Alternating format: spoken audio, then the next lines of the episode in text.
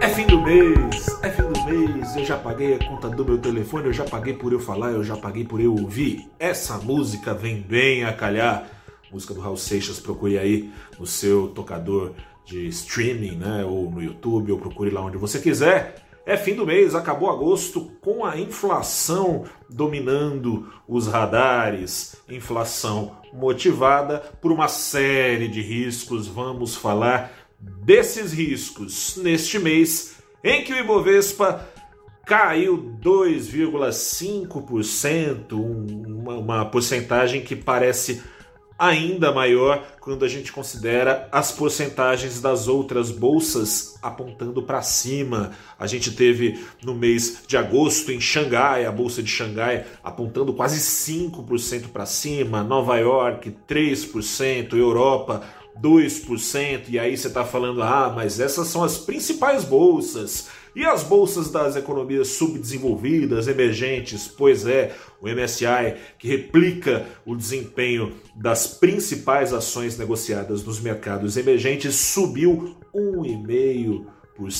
ou seja, a queda de 2,5% do Ibovespa é ainda mais significativa quando se coloca em perspectiva uma liquidez farta no mundo, que aliás trouxe entrada de investidores estrangeiros para o Ibovespa. Acontece que os investidores locais, os investidores institucionais, conhecem os riscos nacionais de core salteado, agem mais rapidamente, estão de olho constantemente no noticiário nacional e pulam fora e buscam proteção na renda fixa e buscam exposição maior às bolsas, essas outras bolsas que eu falei aqui, em que tem lidado com, ou não tem, né, na verdade, lidado com esses riscos que lidamos aqui. Risco fiscal, esse deu o norte é, do mês, recapitulando aqui, né, um mês, aliás, um mês parecido com julho, se a gente considerar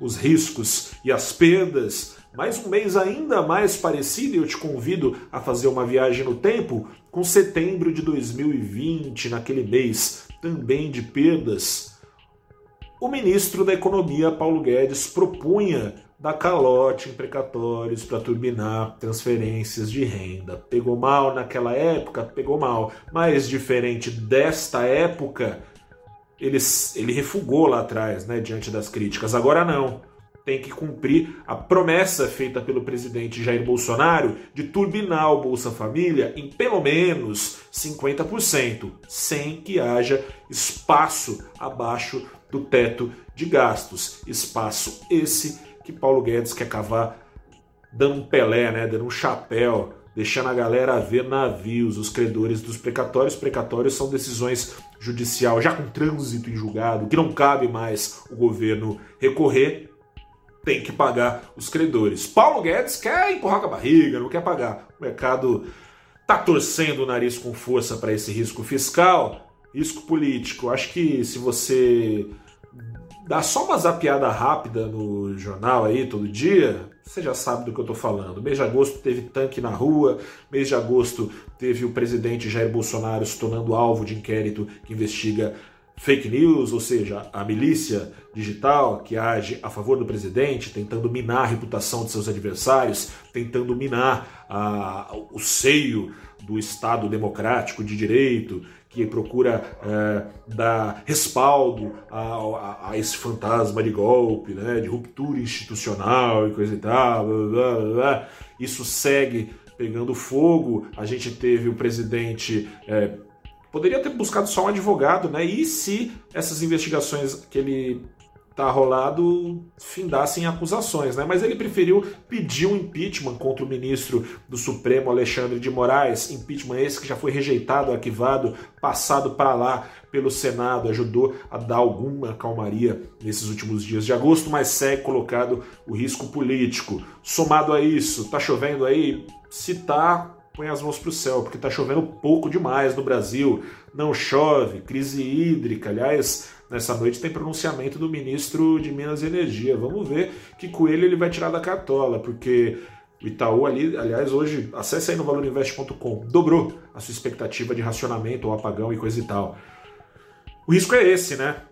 E bom, a gente já voltou no tempo aqui para setembro de 2020. Parece que a gente voltou no tempo para 2001, né? O governo em 2001 negava apagão, coisa e tal. Teve apagão sim, não chovia, não tem milagre. O Brasil tem 80% aí, por volta disso, da sua energia gerada por hidrelétricas. O que é bom pelo ponto de vista de que é uma energia limpa, ou mais limpa, pelo menos, do que grande parte.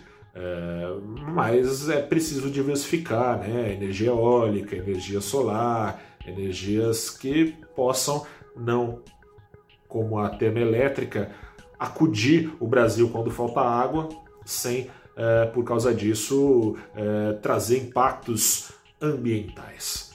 No meio disso tudo, o que, que acontece? Vai crescendo no radar do mercado o seguinte binômio: juros para cima, crescimento para baixo, não tem milagre. O Banco Central já prometeu, já, é bom, aliás, o Banco Central já subiu de 2 a partir de março para 5,25% ao ano os juros no Brasil. O que que isso fez com as projeções de inflação? Nada, elas seguem subindo. Nessa semana, sexta semana de alta nas projeções de inflação para 2022. Esses riscos todos que eu venho falando aqui no vídeo têm falado mais alto que a perspectiva de juros altos aqui no Brasil, que vão subir prometidamente pelo Banco Central aos 6,25% ao ano neste dia 22 de setembro e vão continuar subindo até que se debele o risco inflacionário movido por forças inerciais, movido pela remarcação de preço no presente, enquanto se acredita que no futuro